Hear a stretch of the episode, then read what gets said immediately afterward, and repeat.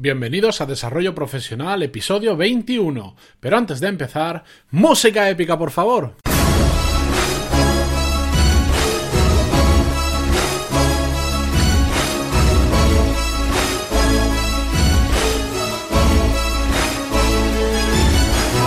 Muy buenos días a todos y bienvenidos a Desarrollo Profesional, el podcast donde hablamos sobre todas esas habilidades, técnicas, estrategias y trucos necesarios para mejorar en nuestro trabajo, ya sea porque trabajamos para una empresa o porque tenemos nuestro propio negocio.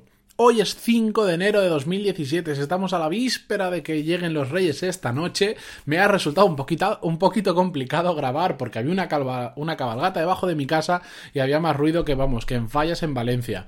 Hoy, entrando ya en el tema, hoy os voy a proponer una cosa y es que os voy a proponer que os convirtáis en el mayor activo de vuestra empresa. Es decir, que os convirtáis en un solucionador de problemas como habréis visto en el título. Y es que es una cosa importante porque las empresas funcionan de la siguiente forma, que es resumiéndolo muy fácil. Las empresas cobran a sus clientes por solucionarles un problema. Hay gente que tiene una necesidad u otras empresas que tienen una necesidad y nuestra empresa le ofrece un servicio o un producto que le soluciona ese problema, que le satisface esa necesidad y cobra por ello, por supuesto. Nosotros, como trabajadores de una empresa o de nuestra propia empresa, es exacta lo mismo, es exactamente lo mismo, disculpad una empresa nos contrata para que le solucionemos un problema, por ejemplo, la contabilidad porque no tienen capacidad para llevar ellos mismos los números o una empresa empieza a crecer y necesita un departamento de recursos humanos, una persona de recursos humanos para que empiece a gestionar las nóminas, las altas, las bajas, los contratos, etcétera. Es decir, las empresas tienen una necesidad y nos contratan para que se las suplamos, para que les solucionemos ese problema. Pero ojo, las empresas buscan solucionar de problemas, no creadores de problemas, que se da mucho. No buscan una empresa para la que les cree, una persona para que les cree más problemas de lo que tienen, sino para que se los solucionen. Por todo ello, puedes pasarte simplemente el día haciendo lo que te piden en tu empresa o convertirte realmente en un solucionador de problemas. ¿Pero qué es realmente un solucionador de problemas? ¿Cómo lo podríamos definir? Un solucionador de problemas, por un lado, es una persona a la que acuden el resto de compañeros cuando pasa algo. Esto es típico en una empresa hay algo gordo, pasa un problema grave y casi siempre todos miran al mismo, buscan a esa persona que saben que le va a dar la solución. Además, un solucionador de problemas es una persona a la que la empresa en sí confía los temas más complicados o más delicados porque saben que lo va a solucionar. En definitiva, es una persona a la que acuden los demás porque saben que va a arreglar el entuerto y le va a dar una solución. Eso es un solucionador de, un solucionador de problemas dentro de una empresa. Es la persona a la que todo el mundo busca. Y ojo, no estoy hablando de que nos tenemos que convertir en personas multiusos, que tenemos que ser capaces de solucionar el 100% de los problemas de nuestra empresa. No, si es una empresa pequeña de pocos trabajadores, ya sabéis que tiendes a hacer un poco de todo, pues porque no hay departamentos separados, no hay tanto equipo como para separarlo por áreas. Pero en empresas más grandes, cuando tú estás centrado en un área, por ejemplo, recursos humanos, para seguir con el ejemplo, tienes que convertirte en un solucionador de problemas de recursos humanos. O si es exactamente de hacer nóminas en un solucionador de problemas de hacer nóminas. Tienes que ser especialista en tu área y ser capaz de resolver cualquier problema que surge en ese área más que el resto de tus compañeros porque si escuchamos este podcast es para mejorar nuestro trabajo y por lo tanto ser un poco mejor que el resto, ¿no? Me imagino que sí y espero que sí.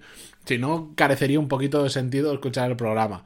Pues bueno, ¿Cómo podemos ser realmente un solucionador de problemas? Y un, apunte, abrimos paréntesis en todo esto, corchete, lo que más os guste. Es que hoy, esta mañana, me escribía por WhatsApp mi amigo Iñaki y me decía, oye, que prometiste que los episodios iban a ser entre 6 y 10 minutos y creo que no, lo has cumplido por ahora en ninguno de los tres que llevas diarios eh, que has subido. ¿Qué está pasando? Pues hoy me he propuesto no llegar a los 10 minutos, vamos a ver si lo consigo y por eso estoy yendo igual un poco más rápido, pero no pasa nada. Si no os queda algo claro, lo escucháis de nuevo o me enviáis un email a pantaloni.es barra contactar y os, os aclaro cualquier duda que tengáis y encima ahora se escuchan perros de fondo. Esto es fantástico. Es muy complicado grabar en casa a veces.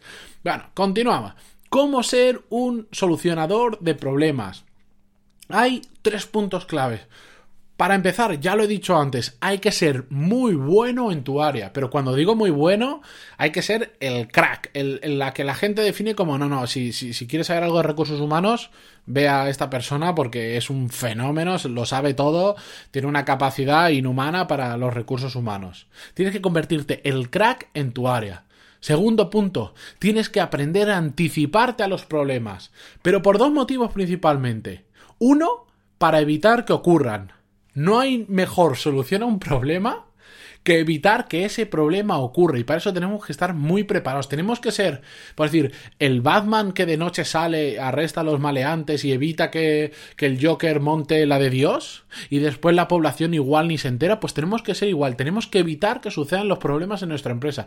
Aunque no nos llevemos el mérito de haber apagado el incendio, porque no ha llegado a suceder, pero hemos conseguido evitar que ese incendio se eh, empezara y se propagara por toda la empresa. ¿Me entendéis? Hay que evitar que ocurran los problemas.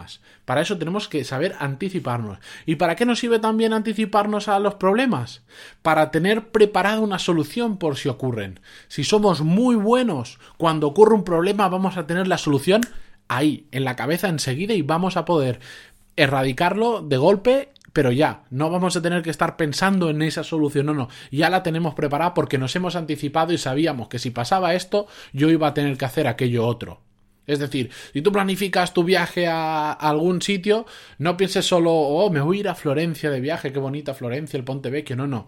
Piensa en todo el camino que vas a hacer y qué pasa si vas en coche y en los en, en Andorra, por ejemplo, pasas por ahí y nieva. Tendrás que llevar cadenas, ¿no? Porque si nieva, tú vas a tener las cadenas en el coche, las pones y sigues. Tienes que anticiparte a los problemas.